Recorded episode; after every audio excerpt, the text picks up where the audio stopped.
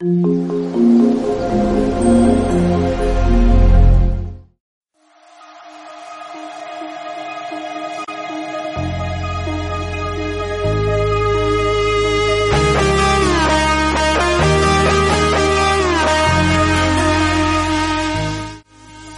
tardes, queridos oyentes de Radiemos Collado Meal, RCM, la radio de vuestra comarca y de vuestros municipios. Hoy estamos en un nuevo programa de la actualidad municipal con la voz, en el que traemos a un invitado eh, muy cercano del pueblo de Collado Villalba, Gonzalo Díaz. Buenas tardes, Gonzalo, ¿cómo estás? Hola, buenas tardes, ¿qué tal? ¿Cómo estáis? Gonzalo, eh, concejal de Más Madrid por Collado Villalba en el ayuntamiento y como siempre eh, nuestro colaborador y politólogo Diego Rodríguez. Diego, ¿qué tal? Buenas tardes. Hola, muy buenas tardes. ¿Qué tal, Gonzalo? ¿Qué tal, Diego? Bien, pues eh, hoy, 3 de julio del 2020, a las cinco y media aproximadamente, comenzamos este programa por algo muy especial, muy especial porque trata de algo que nos importa a toda la comarca de Guadarrama, y es su río, el río Guadarrama. Gonzalo, eh, habéis presentado una moción muy interesante con respecto a la recuperación del río Guadarrama por el paso de Villalba. Cuéntanos un poco mm, qué ha pasado con esta moción y esta moción brevemente de cuál ha sido la idea. Sí, bueno, esto es una moción en realidad que nace de, bueno, de una demanda vecinal desde hace muchísimos años, ¿no? Yo antes de, hacer política, eh, ante todo, pues era vecino del municipio y siempre nos, tirábamos de, los pelos cuando veíamos la canalización del río Guadarrama a su paso por Villalba, ¿no? Eh, es una canalización que está hecha eh, a base de hormigón, eh, como, se hizo, por ejemplo, en el Manzanares, y que se terminó, se inauguró en el año 1983.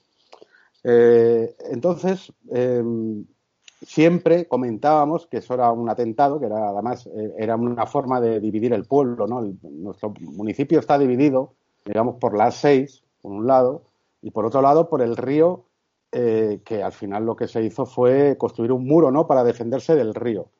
Entonces, eh, es un pueblo que está dividido, siempre ha existido dos núcleos urbanos, eh, lo que era el pueblo original, que es eh, el Villalba Pueblo, lo que nosotros llamábamos Villalba Pueblo, y luego está la estación, que es el núcleo urbano que fue creciendo alrededor de, la estación cuando se empezó a construir el, ferrocarril, que en aquellos tiempos ni siquiera era, era Renfe, no existía Renfe, era el ferrocarril del norte. Y, bueno, se formando ahí un núcleo urbano el caso es que el pueblo está dividido pues, por esos dos elementos, ¿no? Eh, esto, nosotros cuando Más Madrid hizo el programa electoral en Collado Villalba, una de las reivindicaciones históricas que incluimos fue precisamente la recuperación, eh, la renaturalización del río, la recuperación ecológica del río, ¿no? Y, era uno de los, de los puntos fundamentales que llevábamos en el programa electoral. Eh, a todo esto, eh, nosotros el, día 2 de marzo presentamos una, moción, esta moción, donde eh, entre varios acuerdos pedíamos un, plan estratégico de recuperación del río Guadarrama a su curso por el término municipal, que, se, que se estableciese también contactos con todas las administraciones implicadas. Todos sabemos que el tema de los ríos es muy complicado porque depende de diferentes administraciones. Por un lado tenemos la administración estatal con el Ministerio de Medio Ambiente, pero también influye, eh, está la, Confederación Hidrográfica del río X, en este caso del Tajo, porque el Guadarrama termina, es de la Confederación Hidrográfica del Tajo, la comunidad autónoma, y, claro, con esa maraña de competencias es muy difícil hacer cualquier tipo de actuación en el río. Incluso actuaciones que puedan ser muy simples, como es simplemente limpiar la orilla del río sea, para eso tienes que pedir autorización a la Confederación, ¿no? Como ya éramos conscientes de esa maraña competencial que había ahí, incluimos eh, como propuesta de acuerdo ese acuerdo, también incluimos la vigilancia eh, de, vertidos ilegales. Eh, el río Guadarrama, pues históricamente, mm, bueno, mm, tiene vertidos ilegales, hay, hay canalizaciones de aguas fecales que terminan malamente en el río Guadarrama, luego se, echa basura Hay zonas como el Corto de las Suertes, ¿no? que pues aparece muchas veces desde carritos de compra, colchones, todo lo que la gente va arrojando al río. E incluso en la calle Real, ¿no? que es, digamos, el, el punto más visible ¿no? del, del río, pues nos encontramos pues de todo tipo de enseres, sillas, de colchones, sofás. Bueno, esto ha sido siempre un escándalo. Eh, entonces pedíamos ahí en esa moción que, se hiciera un control a través de nuestra policía local de, todo el curso en nuestro municipio eh, y que también se hiciera, eh, se estableciera un acuerdo para evitar los vertidos ilegales con otros municipios, porque Collado Villalba, como bien sabéis, limita con, con varios municipios, entre ellos Guadarrama, por ejemplo, Alpedrete, entonces, eh, digamos, tenemos que ponernos todos de acuerdo, ¿no? Y pedíamos también que el SEPRONA eh, estuviera pendiente del, río, ¿no? Entonces, esto lo presentamos nosotros el día 2 de marzo, con intención de llevarlo a pleno el día 26 de marzo. Con la desgracia de que por medio surgió la, la pandemia, se suspendió ese pleno y quedó todo paralizado en stand-by. Eh, y, bueno, pues ahí quedó hasta que se empieza eh, a, trabajar otra vez a las pocas semanas en el ayuntamiento de forma telemática. En un principio sin comisiones eh, informativas porque no había posibilidad de hacer plenos, pero ya cuando se abre la posibilidad de hacer plenos telemáticos ya empiezan a funcionar las comisiones informativas y nosotros lo llevamos al primer pleno ordinario que se iba a celebrar el día 25 de junio pasa por comisión informativa el, día 18 de junio y allí, eh, bueno, pues los grupos municipales, los, grupos, los otros grupos políticos manifiestan que, bueno, que les, interesa esa moción, que es interesante, que está muy bien para el pueblo, que coincide con, con lo que llevaban varios grupos también en sus programas electorales. Y empezamos a trabajar entonces en elevar la declaración institucional. Aquí quiero explicar un poco a los oyentes eh, lo que supone una declaración institucional. La declaración institucional es cuando todos los grupos políticos, todos los concejales de la corporación estamos de acuerdo en algo y entonces esa moción que ha presentado el grupo X, el que haya sido, eh, se convierte eh, en, algo de todos, de todos los grupos y del ayuntamiento.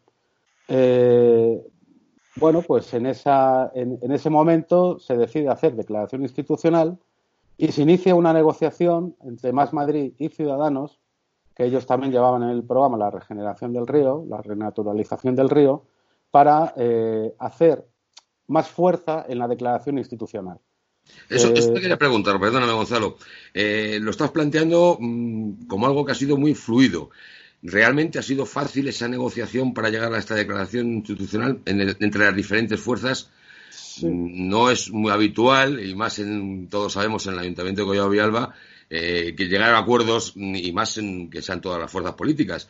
¿Esta vez ha sido sencillo? ¿Ha sido fácil? Eh, fácil, ha sido complicado, o sea, eh, complicado sobre todo porque estábamos a contrarreloj, empezamos una negociación a, dos días antes de hacer el pleno.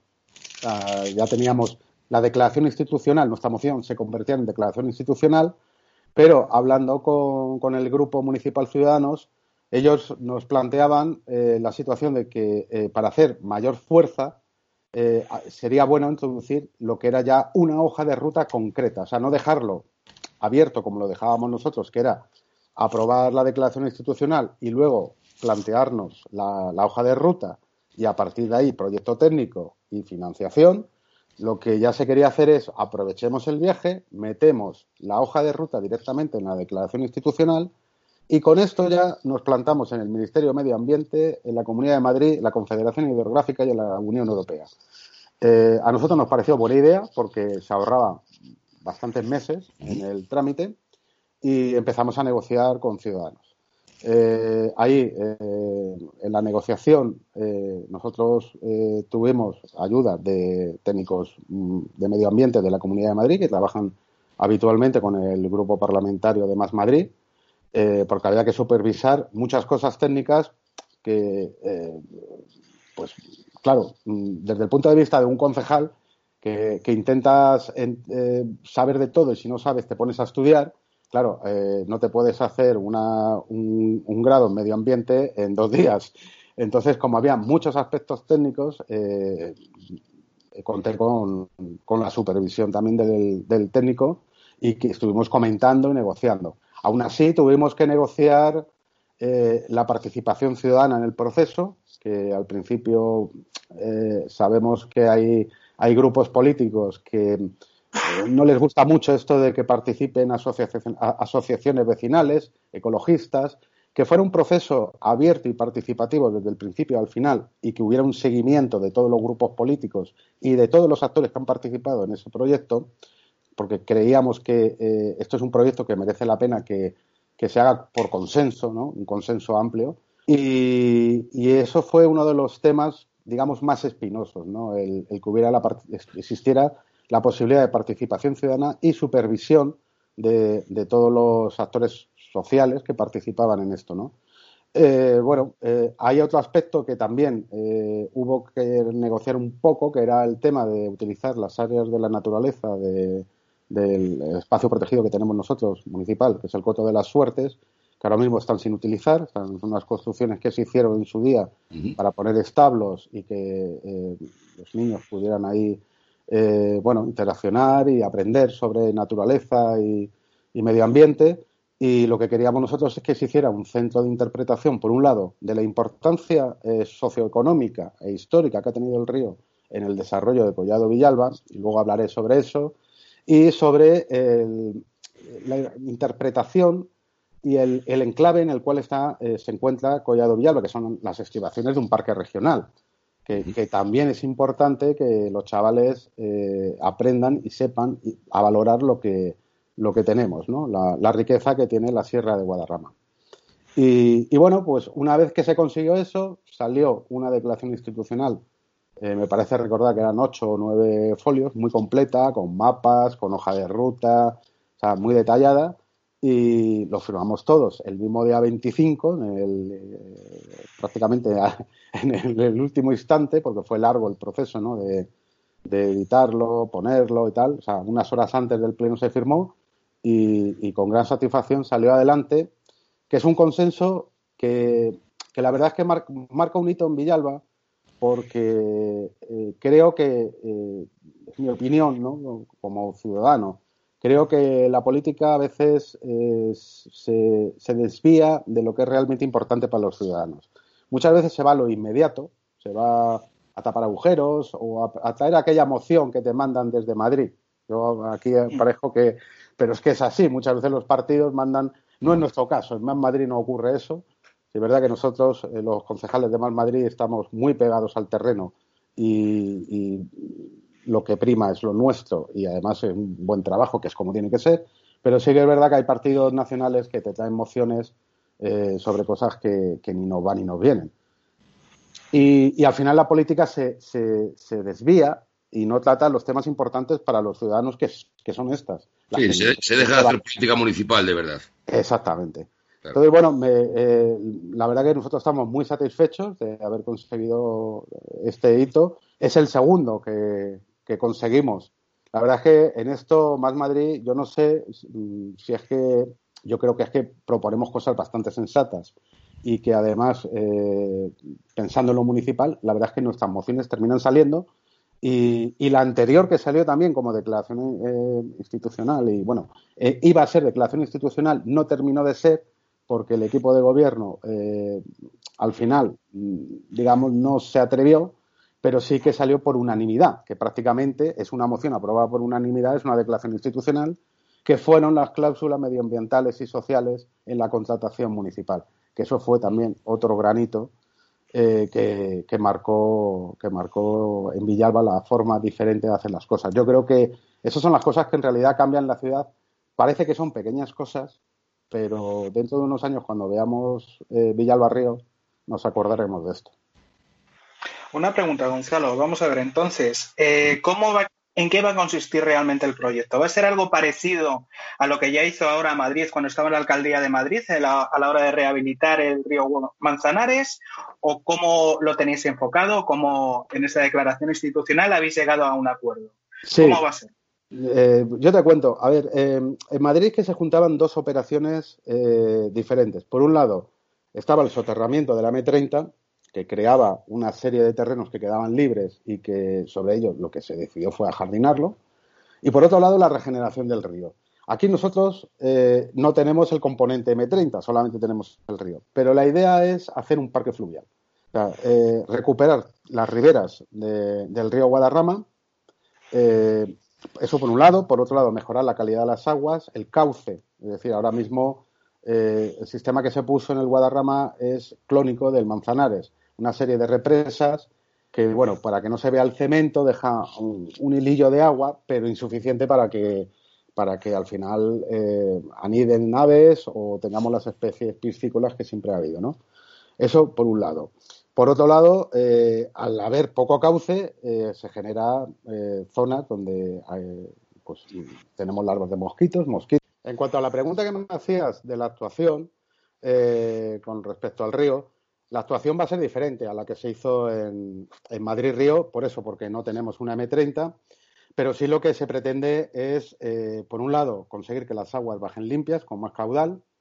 Por otro lado, eh, en aquellas zonas donde podamos levantar el hormigón y en las que no podamos, porque bueno, hay condiciones técnicas que, sí que es verdad que es que hay edificios que están muy cerca y que no es imposible, bueno, pues intentar que el impacto de ese hormigón sea lo menos posible. Hay que tener en cuenta que la canalización de un río eh, con esta estructura ¿no? que, tiene el Guadarrama, en que su día también tenía el Manzanares, que sí es verdad que en el Manzanares se colocaron una serie de, piedras en los márgenes para intentar que las aguas no se acelerasen mucho.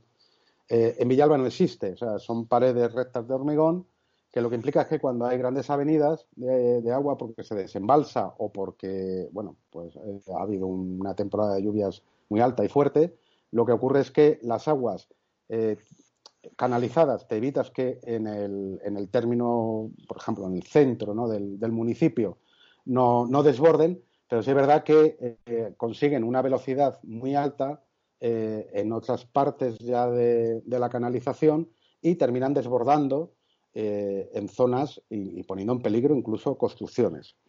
¿Qué es lo que pasa con esto? Es que en realidad lo que ha ocurrido en Collado Villalba, cuando se hizo la canalización, es que eh, se hizo, como antes he contado, ¿no? para defenderse del río. Eso permitía construir en terrenos que eran inundables, que eran del río, que eran las riberas del río, y, ocuparlos ahora con construcciones. Construcciones que se hicieron, pues eso, una vez que ya termina la canalización, fue el año 83, a partir de ese momento se desarrollaron algunas zonas, algunas urbanizaciones mm, con terreno ganado al río o quitado al río para ser más, más justo y, que va a llegar un momento que tarde o temprano esas construcciones, como todos sabemos, las construcciones tienen una vida útil y, llegará un momento que desaparecerán simplemente. Entonces, eh, en, esta, en esta declaración institucional establecemos también que eh, lo que se pretende es recuperar esos terrenos del río. Eh, llegará un momento que cuando esos terrenos queden libres, porque se derriben esas construcciones, esos terrenos tienen que restituirse al río. Eh, por eso esto va, esto va a ser un proceso largo, hasta que esté culminado, pero hay que empezar ya.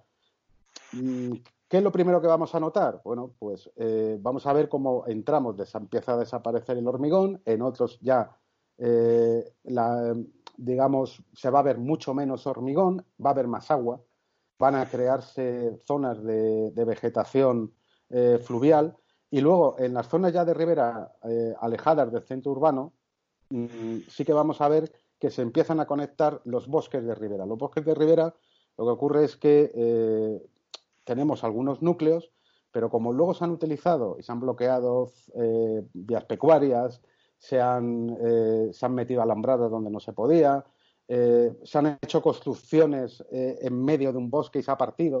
Bueno, pues todo eso lo que se intenta es unificarlo e intentar ya darle, eh, darle vida a esa zona, ¿no? Es un proceso largo, yo ya lo he comentado en varias ocasiones, supone mm, un desembolso muy importante. Ahora vamos a cuantificar cuando salga el proyecto técnico de cuántos millones de euros estamos hablando. Eh, yo sin ser un especialista, no, no sé, sin ser un ingeniero, eh, sospecho que se va a acercar bastante a, a, los 100 millones de euros es una inversión muy, muy importante. pero eh, creo que va a merecer la pena porque al final lo que vamos a hacer es que en vez de ser el río, eh, digamos, una cicatriz ¿no? que separa, porque así lo quiso en su momento eh, esta canalización, separa al municipio, lo que va a hacer el río es unir al municipio, ¿no? Y, y estar integrado dentro de lo que de la vida, ¿no? Porque los que me imagino que vosotros conocéis muchos casos de ciudades que, que vivían de espaldas a su río o incluso conocemos ciudades que han vivido de espaldas a sus playas o a su mar. yo ahora mismo me estoy acordando del caso de, Barcelona, por ejemplo, o, incluso en Valencia ha ocurrido también. Eh, claro, son ciudades que, es que durante toda su vida, toda su historia, han estado vinculadas al mar o vinculadas a un río y que de repente eh, les, despojan de aquello, que, es la razón por la cual se creó, en nuestro caso, Collado Villalba. O sea, que hubiese asentamientos, eh, sabemos que hay restos, asentamientos en el Coto de las Suertes eh, en, etapas de prehistoria, no es casualidad, que los, grupos humanos se asientan donde hay agua limpia y donde hay comida, que proporciona precisamente el río. Eh, se establecieron allí por algo. Entonces, digamos, es volver otra vez al sentido del nacimiento de, Collado Villalba. Eh, ¿Y nos parece, Gonzalo? estás hablando del proceso Villalba Río. Le habéis dado el nombre de vuestro municipio y abarca, pues, eh, por lo que estás explicando, eh, todo lo que es vuestro término municipal, tanto la parte urbana como la parte rural, digamos, ¿no? Sí. no se os mm, queda, pues parece que queda cojo el proyecto porque el río, evidentemente, por ley física, nace fuera, nace la sierra, atraviesa tres pueblos antes, Cercedilla, eh, Los Molinos, Guadarrama y luego llega a vosotros. Y posteriormente de vosotros pasa a otros municipios en los que ya hace poco hemos tenido algunas noticias de, convertido a un auténtico basurero el río, más, más cauce más abajo. Eh, esa inversión tan importante que, estás planteando, eh, ¿no quedaría coja si no hay una coordinación entre todos estos municipios? Porque claro, el agua que viene de la parte superior os va a llegar a vosotros, vosotros lo tenéis muy bien organizado, lo habéis conseguido, y si los otros municipios no actúan, ¿qué claro, entonces? Claro, eh, a ver, eh, la, moción está, en realidad, eh, además de que era una demanda vecinal con respecto a nuestro río, en Collado Villalba, la intención era que fuera un toque de atención. Toque de atención porque a nadie se le escapa, como bien dices tú, que el río Guadarrama pasa por Villalba después de pasar por otros muchos municipios y termina pasando por municipios tan lejanos como puede ser Móstoles. Aquí cada uno, digamos, tiene su, su grano de arena para aportar en esto. ¿Qué, ¿Qué, supone que esto sea una declaración institucional y que esto termine en instituciones de rango superior al Ayuntamiento de Collado Villalba? Lógicamente, cuando esto le llegue a la Confederación Hidrográfica o al Ministerio de Medio Ambiente, va a decir, esto está fenomenal, pero lo que va a eh, provocar, y, así es lo que la intención, es que esto haya un debate, por ejemplo, en la Comunidad de Madrid. De tal manera que eh, esto sea una demanda que coja la Comunidad de Madrid y que eh, también, digamos, se lleve a, a, las instituciones estatales y a la Unión Europea, a la Confederación. Si se hace un plan integral desde el nacimiento del río Guadarrama hasta que sale de la Comunidad de Madrid, eh, yo la verdad es que, vamos, feliz no, lo siguiente. Por eso es, pero claro, alguien tiene que dar el primer paso. Yo sé que esto mm, es lo de siempre, te dicen, no, es que hay muchas competencias y el resto de los municipios, sí, pero nadie, todo el mundo te dice eso, pero nadie dice, levanta la mano y dice, yo soy el primero que lo voy a proponer. Que luego eh, se haga un plan mucho más amplio, pues claro que sí, es que hay que hacerlo, es que no hay otra que hacerlo. Pero había que dar el primer paso. Yo me imagino que eh, los siguientes, o sea, el siguiente municipio que puede plantearlo, pues podría ser Galapagar, es decir, oye, eh, que, van a hacer esto aquí en Villalba, ¿por qué nosotros no eh, hacemos algo semejante de tal manera que podemos ir todos los municipios que, que son, están atravesados por el río Guadarrama a plantear esta demanda? Porque además es que yo el otro día lo estaba comentando también en un programa de radio, es que el río Guadarrama eh, es uno de los, eh, de los ríos más importantes de, la Comunidad de Madrid. Y es que yo creo que además, eh, ya no solamente porque eh, la zona donde nosotros vivimos, en la sierra, ha marcado la vida de todos nuestros municipios, sino que es que además ha sido un río especialmente maltratado. Yo lo comentaba el otro día, la locura que, hemos visto con el río Guadarrama. El río Guadarrama tenía un afluente en las Berche. Y sin embargo, llega un momento que se decide hacer un giro de 180 grados a un afluente del río Guadarrama porque convenía para que no termine eh, eh, aportando aguas al río Guadarrama. O sea, eh, es que hay que ver las barbaridades que se han hecho. Entonces, creemos que, y bueno, y si vosotros podéis ver, por ejemplo, eh, la zona del río Guadarrama en Móstoles, veréis como aquello, eh, a pesar de las denuncias que ha hecho Más Madrid ganar Móstoles, que llevan muchos años denunciándolo, el estado en el cual se encuentra el río ahí, eh, bueno, continúan, mm, se limpia, pero continúa habiendo asentamientos en esa zona, continúa habiendo vertidos. Entonces, digamos, aquí se necesita un, una concienciación y un acuerdo de todas las administraciones públicas, porque es que una vez que nos carguemos el entorno en el cual vivimos, eh, ya no podemos recuperarlo. Estamos todavía a tiempo y, de hecho, los ríos es posiblemente uno de los ámbitos en los cuales es más fácil recuperar, eh, digamos, la naturaleza, ¿no? Y lo hemos visto en el Manzanares. En unos pocos años hemos visto como ha pegado un giro de 180 grados. O sea, Correcto tenemos que, pero estamos a tiempo. Lo que no podemos hacer es otra vez olvidarnos del río Guadarrama, porque esto además es un debate, y yo sé que a lo mejor la época actual no es la mejor, porque hay las consecuencias económicas de, la pandemia, y siempre te dicen que es que, claro, con la que está cayendo ahora dedicarse a eso, bueno, es que nadie dice que se vaya a hacer ahora mismo, pero eh, en algún momento hay que empezar porque estas son las típicas cosas que nunca es el momento. Siempre hay algo antes que... Eh, el río, hay algo antes que el medio ambiente, hay algo antes que la economía verde o la economía circular. Y lo que no se da cuenta la gente es que esto también es economía. Nuestro entorno también es economía. Y el cambiar eh, cómo producimos, cómo vivimos, es también en nuestro futuro, el de nuestros hijos y la economía. Porque eh, estamos con un modelo que sabemos que, como sigamos destruyendo lo que tenemos, mm, se acabó. O sea, es que es así. No, está claro, está claro que un proyecto integral, un proyecto integral de recuperación del río Guadarrama eh, generaría un montón de puestos de trabajo durante muchos años en toda la comarca, no solamente en Collado Villalba. Claro. Porque es un trabajo, son muchos trabajos que implicaría diferentes sectores eh, laborales y empresariales incluso que tendrían que intervenir, lógicamente. ¿Y, habéis pensado en ese, sentido el, establecer contactos para presentar este proyecto a otros municipios? Quizás lo más cercano se habla de Galapagar, a lo mejor el de Guadarrama que os pilla justo encima, porque las aguas vienen, vienen de allí y depende de lo que, lo que hagan en Guadarrama, cómo os lleguen las aguas a vosotros, por ejemplo. Claro, nosotros, a ver, ya en el momento que, que, digamos, es declaración institucional, que depende de la institución, que es del Ayuntamiento, del Ayuntamiento de Collado Villalba, eh, ya es, una hoja, digamos, es una carta de presentación. Ahí eh, lo que hay que hacer ya, incluso, incluso yendo más allá, es llevar esta declaración institucional a la Federación Madrileña de Municipios y hacer eh, una reunión con todos los municipios que, tienen algo que decir en, el río Guadarrama, ¿no? con respecto al río Guadarrama.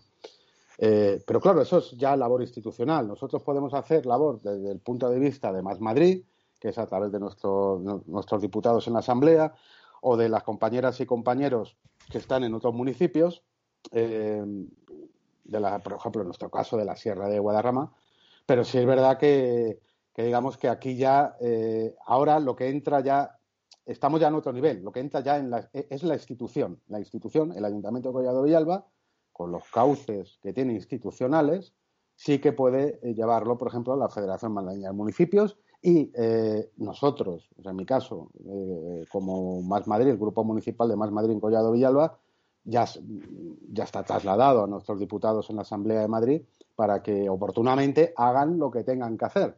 O sea, esto lo suyo sería, pues, mm, ya empezar a moverlo también en la Asamblea de Madrid para conseguir un acuerdo amplio dentro de la Asamblea de Madrid. Yo dudo mucho que haya ningún partido político que se atreva a votar en contra en un tema de este tipo. O sea, porque eh, lo hemos visto en el Ayuntamiento de Valladolid Villalba, y, y, dudo mucho que haya un grupo político que diga que, que, no quiere regenerar un río tan importante como el río Guadarrama. Sería una locura. Pero bueno, mm, habrá que esperemos, y esperemos que no cosas más raras hemos visto últimamente en los últimos en las últimas semanas y últimos meses de, con partidos, algunos partidos políticos. Mm. Diego, por favor. Eh. No, yo quería hacer otra serie de preguntas sobre lo que ha estado sucediendo durante, en Collado Villalba durante este tiempo.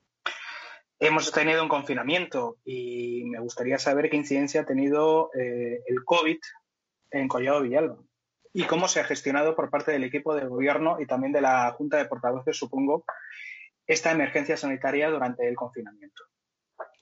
Sí, bueno, aquí eh, el COVID en Collado Villalba eh, ha tenido dos vertientes, como en todos los sitios. Por un lado, la vertiente sanitaria, eh, sabéis que aquí tenemos el, hospital comarcal. Entonces, eh, bueno, pues cuando empezó todo esto, un hospital que rápidamente se saturó. de hecho, al principio estaba como al 70, al 80%, pero empezaron a derivar casos de otros municipios del sur, porque ya los hospitales en el sur estaban saturados, para el hospital de Villalba, ¿no? Eso por un lado. Por otro lado, eh, al tener mucha más población, ¿no? En Villalba tiene 63.000 habitantes, afectó también bastante eh, en, el confinamiento. O sea, hay que darse cuenta que eh, aquí existen cuatro residencias de ancianos. Las residencias tenemos de, todo tipo, residencias un poco más modernas y las típicas residencias que, durante mucho tiempo se montaban en, hotelitos de la sierra, ¿no? que son pequeñas, pero que al ser pequeñas solían tener falta de medios, ya de por sí. Pues claro, con una situación de estas eh, se han producido situaciones muy complicadas en las residencias. Eh, por desgracia ha habido varios eh, fallecimientos de ancianos que estaban en estas residencias. Falta de medios, bueno, que os voy a contar el drama que hemos vivido todos en la Comunidad de Madrid, sobre todo con el tema de las residencias, ¿no?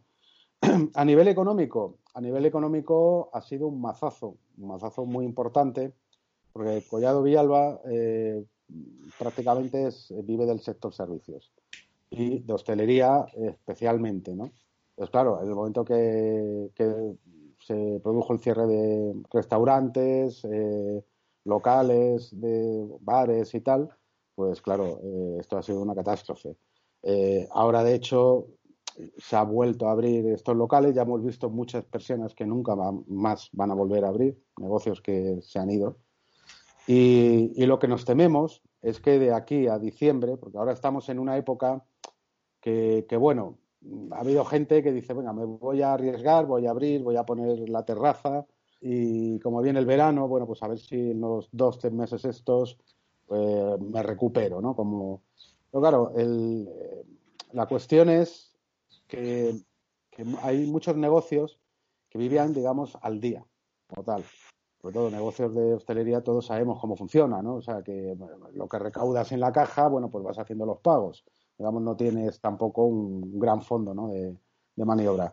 Eh, claro, eso se lo han fundido en, los tres meses que han estado cerrados. Ahora eh, tiran otra vez de nuevo, pero claro, ya con una situación que ya no hay colchón.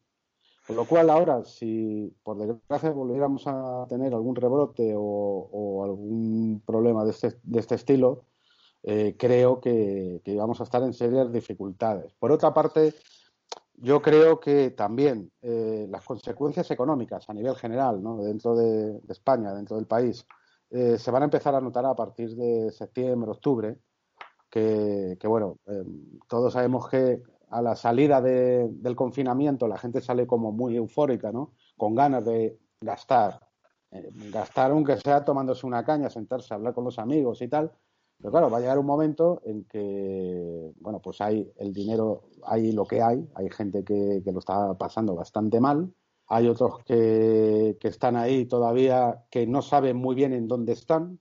Eh, en esto hay que darse cuenta que, ha habido gente que, estaba, bueno, pues con contratos que trabajaban por horas, que se redujeron esos contratos, que ahora han vuelto otra vez, pero ahora vienen los pagos, o sea, vendrán los pagos de las facturas aquellas, eh, el dinero que le prestaste, que, que le pediste prestarlo al amigo, tienes que devolverlo, y todas estas cosas, y ahí es cuando va, va a empezar a notarse, o sea, digamos que lo duro de, de la situación económica, de las dificultades económicas, lo vamos a notar, yo creo que a partir de septiembre, octubre. Sí que eh, mi impresión es que mm, posiblemente eh, el, 30 o el 40% del negocio de hostelería en Villalba eh, no sobreviva al mes de diciembre. cuando acabe el verano y ya empieza el mal tiempo, ya no haya terrazas y tal, y haya ya que empezar a hacer pagos de, los suministros que, que sido comprando ¿no? para el, verano, veremos a ver cómo acaba eso. Y, bueno, estamos en esas, conteniendo la respiración, esperando que esto se reactive lo antes posible, pero va a ser, va a ser duro. También es verdad que yo el otro día se lo estaba comentando también a un periodista. Eh, creo que, en esto tenemos una ventaja los españoles, que estamos acostumbrados a ir siempre eh, a contracorriente.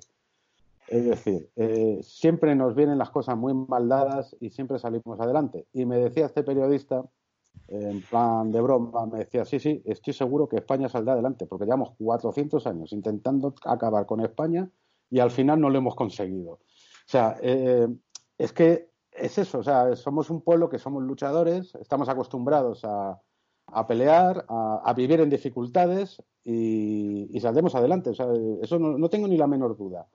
Eh, a mí lo que me gustaría es que no se dejara nadie atrás, que, esto no sea como el 2008, que al final eh, salga adelante, eh, digamos, los más fuertes, pero dejemos por el camino muchos compatriotas y ahí en la cuneta, ¿no? O sea, me gustaría que, de esto aprendiéramos, sobre todo que aprendamos, que no repitamos los mismos errores que en el, en el 2008, la crisis 2008-2011, eh, aunque luego nunca nos hemos recuperado. Ha habido mucha gente, muchas familias que no se han recuperado de aquella crisis y que, y que ahora vuelven a estar eh, otra vez en una crisis sobre una crisis que tenían. Yo espero que, que ahí eh, intentemos salir adelante todos porque ya perdimos una generación en aquellos años, una generación que quedó, quedó varada mm, y que bueno, pues eh, está intentando sobrevivir. Muchos de ellos se fueron de España. Eh, yo espero que, ahora lo hagamos bien. Que, sobre todo porque es capital que pierde, capital científico, capital humano, eh, son conocimientos. ahora mismo tenemos la, mejor generación formada, o sea, la gente que ha tenido la educación mejor que muchas generaciones anteriores. Pero claro, si tú no puedes hacer la vida en tu país, también es verdad que estás en todo tu derecho a buscar un sitio donde puedas hacer tu vida y crear tu familia y, vivir, ¿no? Entonces, eso yo lo entiendo. Pero en eso sí que es verdad que eh, los políticos tienen la responsabilidad de, no dejar que eso ocurra. Sobre todo porque se empobrece, se empobrece el país y, es un drama, un drama humano, ¿no? bueno, lo voy a contar, lo sabéis vosotros bien también. España está claro que saldrá adelante a pesar de los españoles o conos y los españoles. Eh, eh, no, es que la, cosa es que eh, España sale adelante siempre gracias a los españoles, a los españoles de a pie, a esos, a esos que al final se aprietan el cinturón y, van tirando y, consiguen echar más horas si hace falta. Y, son los que hacen patria realmente. Claro, esos son los que hacen patria. Y luego están otros que van de patriotas, pero que son, por decirlo finamente, insolidarios. De todas maneras, Gonzalo, hablando de crisis económica, vosotros, tengo entendido, tenéis un problema añadido. Y tiene el nombre de una plaza.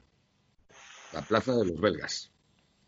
Sí, la plaza de los belgas. Eh, se hablado del problema del pequeño comercio, que es la base prácticamente. Industria no tenéis, eh, no hay en mi Collado Villalba, que yo sepa. Eh, entonces, eh, la Plaza de los Belgas, que hay muchos, mucho con pequeño comercio, se ha visto afectado primero por un parón por la remodelación de la plaza, la nueva reconfiguración de uso de la plaza y a la vez se ha sumado el COVID. ¿Cómo, cómo estáis planteando ese tema? Porque ahí puede ser un, a lo mejor un cierre total. Claro. Eh, bueno, antes de entrar en el tema, te iba a corregir. En Collado Villalba tuvimos una, tuvimos y tenemos una, industria que se llamaba MADE, eh, que llegó a tener cerca de 2.000 trabajadores, se dedicaba a la forja, y que eh, sigue funcionando, lo que pasa que ahora con muchos menos trabajadores, ¿no? Ahora son alrededor de 400 y algo, pero bueno, esa es la, digamos, la única industria que, tenemos. Se dedica a hacer piezas de automoción y, piezas especiales, ¿no? Eh, en cuanto a la plaza de los, de los belgas, eh, claro, la situación de la plaza de los belgas es que es muy curiosa. Eh, antiguamente en, Villalba existía lo más parecido a un mercado de abastos, ¿no? que estaba en la zona de la calle Real, y que, bueno, eso desapareció y, entonces ahí es cuando empieza a surgir el, mercadillo, digamos, era un mercado, eh, el equivalente a un mercado de abastos, pero dos veces por semana, que además los que lo conocéis, eh, estamos hablando de 130, 140, 150 puestos, o sea que, son puestos, pues, un número importante de puestos, bueno, se vende desde ropa, fruta, verdura, diferentes cosas, ¿no? O sea, un mercadillo grande. Eh, en el, año pasado se decidió, eh, bueno, remodelar la plaza, porque sí es verdad que, la plaza de los belgas en un principio estaba, estaba en, en tierra, estaba sin asfaltar, luego se asfaltó, eh, hace un montón de años. Pero claro, todo aquel eh, asfalto, los adoquines, estaba muy deteriorado, eh, se producían caídas, o sea, estaba mal la plaza realmente. Hacía falta hacer una reforma y ponerla en condiciones. Entonces se convocó un concurso de ideas con una premisa, que esa, esa reforma, ese, ese proyecto, que es el que fuera ganador, tenía que contemplar que se iba a poner un mercadillo. Esa era una de las condiciones más importantes, porque eh, estaba tradicionalmente ahí. Bueno, pues con eso se convocó el concurso de ideas, salió el proyecto ganador y eh, en el mes de julio del año pasado se iniciaron las obras con un, periodo estimado de ocho meses. Es decir, si se empezaba, se empezaba, el 1 de agosto, bueno, pues la idea es que estuviera el 1 de abril terminado y que eh, una vez terminado volviera otra vez el mercadillo a su sitio. De hecho, eh, en las losas de la plaza se, pusieron marcas, adoquines, ¿no? Para, para, delimitar, digamos, los puestos, ¿no? Para que no hubiera que pintar líneas ni nada, sino que todo el mundo supiera más o menos eh, la distancia que, tenía que haber entre puesto y puesto y dónde tenía que ir el puesto. Y quedó la cosa así. Eh, a los comerciantes, cuando se fue el mercadillo, que claro, los comerciantes de la zona pues tenían mucha más afluencia durante dos días a la semana, ¿no? En sus tiendas, precisamente por el mercadillo, se les dijo que volvería al mercadillo, que no se preocupasen. Se comprometió expresamente la alcaldesa, en público además, eh, en diferentes declaraciones, dio su palabra de honor, eh, o sea, mm, todo fenomenal. ¿Y cuál es nuestra sorpresa cuando hace unos meses la alcaldesa anuncia que, que, el mercadillo no va a volver ahí, que se va a quedar donde está ahora, que es en el polígono P29, y que no va a volver a la Plaza de los Belgas. Entonces, claro, los comerciantes se quedan sorprendidos, sobre todo porque entre el anuncio ese de que iba a volver, o sea, mm, digamos, hizo obras, anuncio de que volvían, promesa de que volvían, luego el anuncio de que no va a volver, llega el COVID. ¿Qué pasó? Eh, ya cuando se va el, el, mercadillo de allí, que ya se va en el mes de agosto del año pasado, eh, los comerciantes empiezan a notar que, claro, bajan sus negocios. Aquí hay muchos negocios, pues desde una perfumería de barrio, una tienda que, es eh, relojería, joyería, eh, otra de, de bisutería, valorios y tal. Claro, eh, ellos vivían de que pasaba un montón de gente y, siempre, pues, oye, iban comprando cositas. Estamos hablando de tiendas de barrio, o sea, no estamos hablando de, Luego, además, eh, pues hay academias de inglés, hay diferentes negocios, además de los negocios de hostelería, ¿no? Claro, ellos empiezan a notar que no está el mercadillo, que empieza a bajar aquello, les vayan toda la plaza para hacer las obras, de tal manera que los comercios que están en los soportales quedan ocultos por una malla, eh, no se les ve, eh, las farolas, la luz de las farolas, como le han puesto la malla, tampoco entra en esa parte de las aceras, con lo cual está todo oscuro, mal iluminado digamos que em, empieza a ir la cosa mal.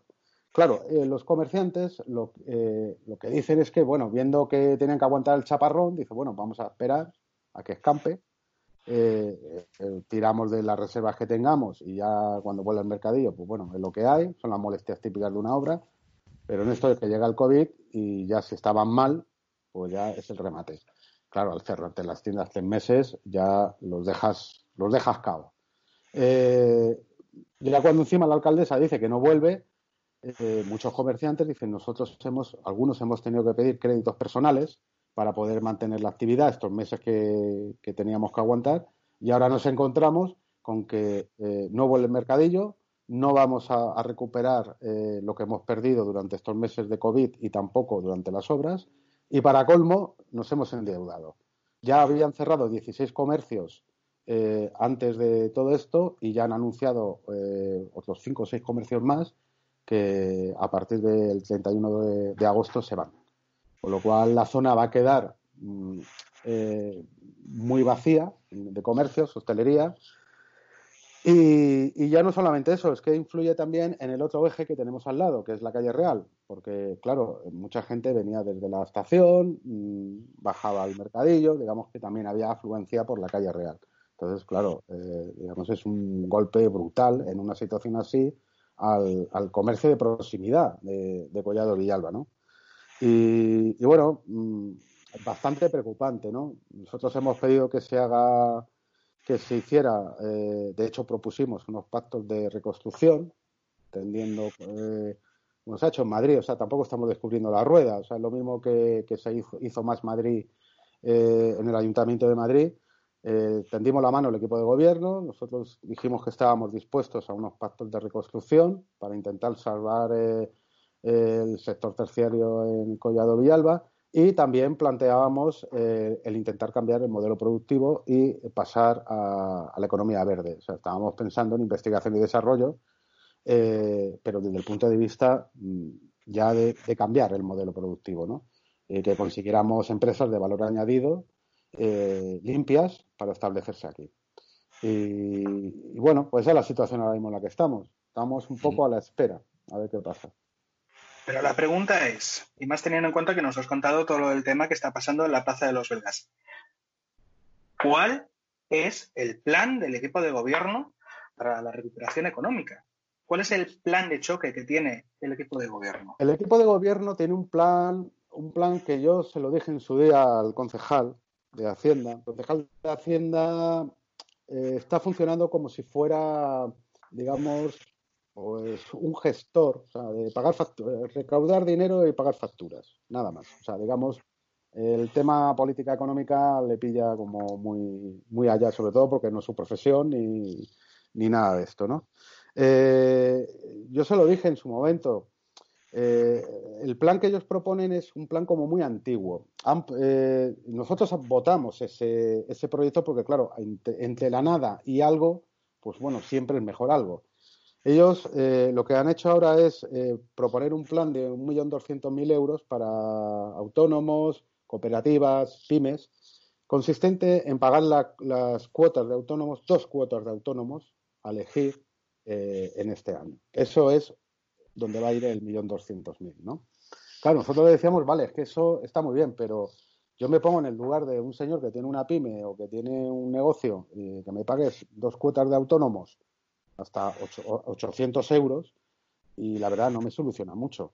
O sea, a lo mejor a mí lo que me soluciona es un plan integral de bueno, desarrollo eh, de comercio electrónico o de, eh, digamos, de nuevas técnicas de comercio. Hay que darse cuenta que las tiendas, el pequeño comercio en Villalba, como ocurre en muchos pueblos de la sierra, son gente ya de cierta edad.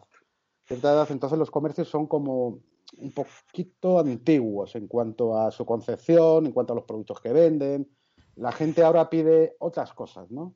Si tú quieres que la gente compre en tu pueblo, pues tienes que dar otra imagen, quizás, y otro servicio. A lo mejor tienes que especializarte más. Eh, o sea, tienes que cambiar un poco la línea de negocio. Eh, yo lo que le proponía al equipo de gobierno era precisamente eso, es dinamización comercial, cambiando, asesorando a, los, a, a las pymes, a los comerciantes, eh, dando nuevas tecnologías, explicando nuevas, nuevas formas de, hacer negocios, nuevos negocios, nuevas líneas de negocio y, no basarse solamente en que, bueno, te doy 800 euros y ya contigo terminado, ya cumplido. Eso creo que, es como muy antiguo, muy del siglo XIX. Había que hacer otras cosas. Luego, otras, otras cosas que ha intentado y que ha propuesto el equipo de gobierno, que en esto sí que nosotros eh, no estuvimos de acuerdo, era bajar el impuesto de actividades económicas, bonificarlo un 50%. Claro, eh, al principio dices, bueno, bajas el, impuesto de actividades económicas, pero claro, aquí hay que explicarle a los ciudadanos que el impuesto de actividades económicas es un impuesto que tú pagas cuando tú tienes un volumen de negocio superior al millón de euros. O sea que estamos hablando de una cifra muy importante que eso no lo consigue cualquier tienda normalita de barrio ni cualquier pyme. Eh, eso por un lado. Por otro lado, cuando Mal Madrid pidió, eh, digamos, las cifras, el, censo ¿no? de las empresas que pagan impuestos de actividades económicas, eh, la cifra que te dan, que son alrededor de 500 empresas que en un principio, no que paguen, sino que están sometidas al, impuesto de actividades económicas, pero todas las que están por debajo del millón de euros están bonificadas, o sea, directamente pagan cero. Están en el censo, pero pagan cero. Eh, y de ahí, cuando nosotros pedimos que queríamos saber qué contribuyentes había exactamente y con qué cantidades, descubrimos que la bonificación del 50% el primer año, que estamos hablando de 600.000 euros, eh, 400.000 se lo llevan cuatro cadenas de distribución, que todos conocemos. Con lo cual, eh, los otros 200.000 se los lleva eh, la empresa eh, La Forja, lo que queda de La Forja, que sí, recibirá una bonificación y algún concesionario de coches. Digamos que a la gente de calle, el comerciante de calle, la pyme de calle, le va a llegar cero o casi nada. Además de que luego, como yo también les dije, hubiera sido mejor no bonificar nada, no perder esos 600.000 euros de ingresos y esos 600.000 euros de ingresos haberlos dado al pequeño comercio. Eso hubiera sido lo realmente efectivo, porque al final renunciamos a 600.000 se lo damos a compañías que, mm, hombre, no te digo que lo hayan pasado bien en el COVID, que también habrán sufrido su merma de ingresos, pero hay que darse cuenta que, claro, una transnacional que tiene centros comerciales en 31 países y consolida cuentas en Francia, pues hombre, muy necesitada, no creo que esté. Entonces, la idea era esa, era precisamente decir, eh, recauda los 600.000 y pon un plan para la pyme y el, pequeño comercio de Villalba de 600.000 euros. Que eso sí que le salva la vida al pequeño comercio. Esa era la idea. Pero no ha habido suerte. Y otra pregunta que te quería hacer. Tú has estado hablando de que lo ideal sería que nadie se quedase atrás en esta crisis que viene. ¿El equipo de gobierno está tomando alguna medida a nivel de ayudas sociales o no? Mm, sí, a ver, eh, nosotros tenemos una ordenanza de servicios sociales que es, que es mejorable, no está tan mal. Antes estaba muchísimo peor. Esta ordenanza se modificó en el mandato anterior. Eh, se actualizó bastante porque dejaba, dejaba muchos sectores de la población sin, sin atender, ¿no? Por los baremos y, bueno, y por los procedimientos administrativos llegaba tarde y mal y nunca. Eh, ahora mismo no es que sea una ordenanza eh, perfecta, la verdad es que las ordenanzas mm, son, yo, siempre lo digo, las leyes y las ordenanzas son algo vivo y que hay, que irlas adaptando a las situaciones que se van produciendo. ¿no? Ahora mismo necesitaría un repaso, un repaso sobre todo porque tenemos un conjunto de población que está volando bajo radar, sobre todo porque nos hemos encontrado gente que no estaba en riesgo de exclusión ni, ni, jamás había pensado que iba a estar en riesgo de exclusión y que ahora se encuentra en ello, eh, porque se hubiera saltado por, por, los aires en tres meses, y que con la ordenanza se le pone muy difícil, ¿no? Porque eh, los límites, a ti tu vida te cambió en el mes de marzo, pero si te están pidiendo los ingresos del año anterior, pues tú tenías unos ingresos normales. Eh, ahora es cuando se te ha ido la vida a la mierda, con perdón. entonces, claro, eh, hay que, claro, luego te dice el equipo de gobierno, dice, no, bueno, es que eso depende también, se puede flexibilizar de acuerdo con eh, los criterios de los trabajadores sociales. Pero claro, es que el trabajador social es que no lo hace así. O sea, el trabajador social no da la ayuda y luego mira lo que tiene en el cajón. Lo que hace normalmente el trabajador social es, tengo dinero para dar la ayuda. Porque claro, si tú estás ayudando a una familia y le estás dando una ayuda y luego resulta que no tienes presupuesto, pues eh, no puedes hacerlo. Entonces, nosotros lo que estamos pidiendo es que se, adecue. ¿Ayudas que está dando ahora mismo el ayuntamiento? El ayuntamiento eh, está desbordado. Está desbordado y, los que estamos de una forma u otra vinculados a ONGs eh, o despensas solidarias o similares, sabemos que se ha multiplicado por 10, si no por más, las demandas de alimentos. El ayuntamiento está haciendo lo que buenamente puede. Nosotros, de hecho, en los presupuestos se hizo una dotación presupuestaria de medio millón más para, para emergencia social. Eh, cuando nosotros estuvimos, porque nosotros incluso estuvimos negociando presupuestos con el equipo de gobierno, eh, le propusimos que eso se duplicase, que se llegase al millón de euros, porque veíamos que eso iba a ser insuficiente. Aún así no se consiguió. Eh, creemos que, que, va a llegar un momento que, que, va a quedar desbordado totalmente. El problema que tienen las, administraciones públicas y los ayuntamientos, sobre todo, es que a pesar de que es la institución más cercana al ciudadano, que es en la primera línea, la que conoce a los vecinos y donde la gente va en primera instancia, eh, se, encuentra infradotada presupuestariamente.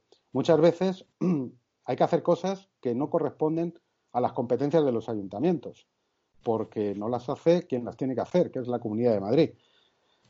Eh, otras veces eh, se está haciendo cosas mal, mm, no, no tanto por los trabajadores de, los servicios sociales municipales, que hacen lo que pueden y bastante hacen que, que, que, con los medios que hay, el dinero que hay y falta de personal mm, se están dejando la piel, sino porque es que al final, eh, digamos, hay instancias como puede ser la Comunidad de Madrid que te retrasa una renta mínima de inserción.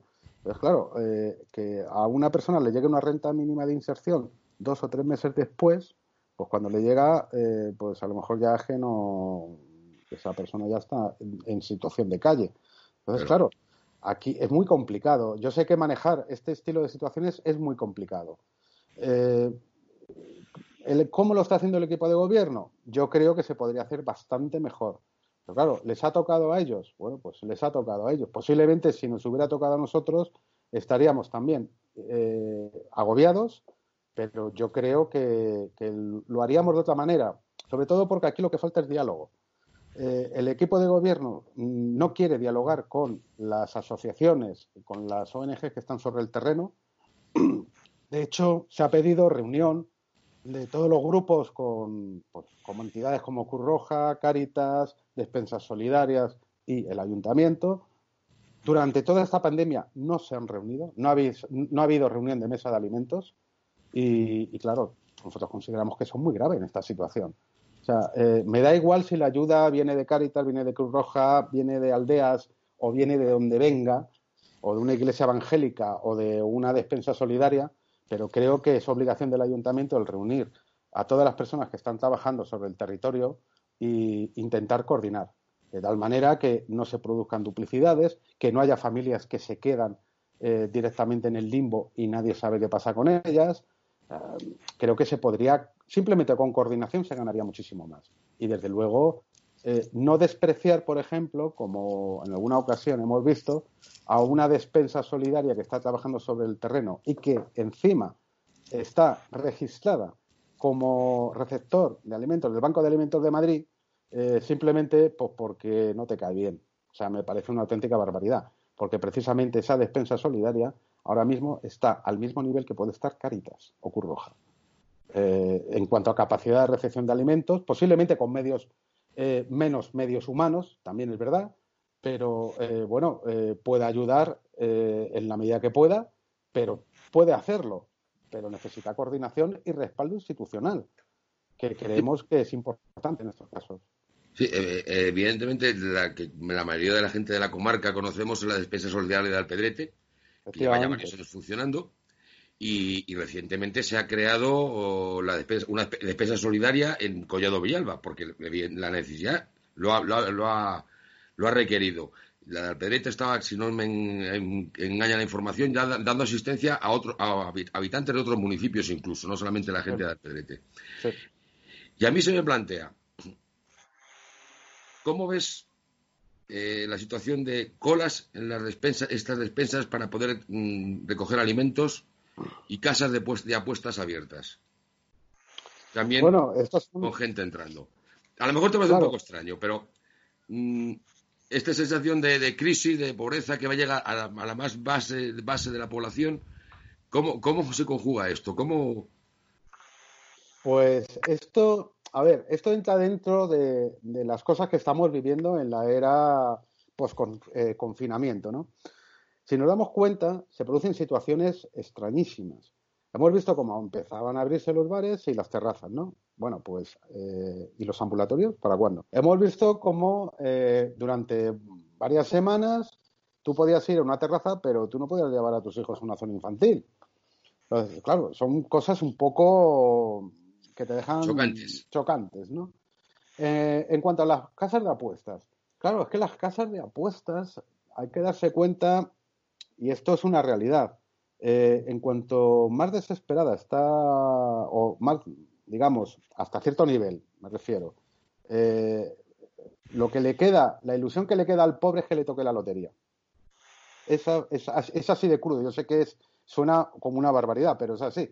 O sea, cuando tú estás apretado, mm, ya nada más que te queda o que mm, haya un milagro sobrenatural de algún tipo y que te cambie la suerte, o eh, que te toque una lotería, una primitiva o un cupón de la ONCE, o ya en menor medida, pues a ver si echo una monedita en la máquina y, me salen 100 euros y ese día, pues mira, me arregla el mes.